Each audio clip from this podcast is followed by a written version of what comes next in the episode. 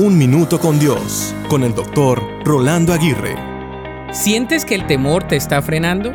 ¿Sientes que el miedo no te deja hacer ni alcanzar todo lo que puedes? Como dice una frase, la persona más peligrosa es una que esté llena de miedo. Esa es la que hay que temerle más. El temor es paralizante y frustrante. Usualmente hay tres tipos de temor que evitarán que desarrolles tus talentos y cumplas tu propósito.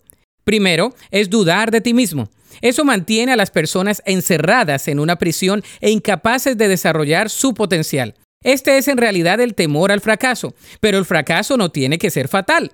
De hecho, el temor al fracaso es mucho peor que el fracaso en sí mismo. El fracaso es como aprendes lo que no funciona. En segundo lugar, es tu autoconciencia. Si te preocupas sobre lo que las otras personas piensan, no harás nada en tu vida. Solo tienes que hacer lo que Dios te dice que hagas. Eso es todo lo que cuenta. Por último, es tu autocompasión. Habían dos discípulos quienes tuvieron grandes fracasos. Pedro y Judas, ambos negaron a Jesús en momentos de crisis, pero cada uno respondió a su fracaso de forma diferente. Judas se fue y tuvo mucho remordimiento y luego se colgó. Pedro, por otro lado, lloró amargamente, se avergonzó de lo que hizo, se arrepintió y le pidió perdón a Dios. Luego se levantó y regresó a servir a Dios.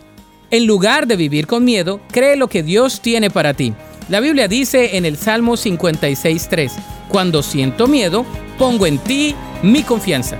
Para escuchar episodios anteriores, visita unminutocondios.org.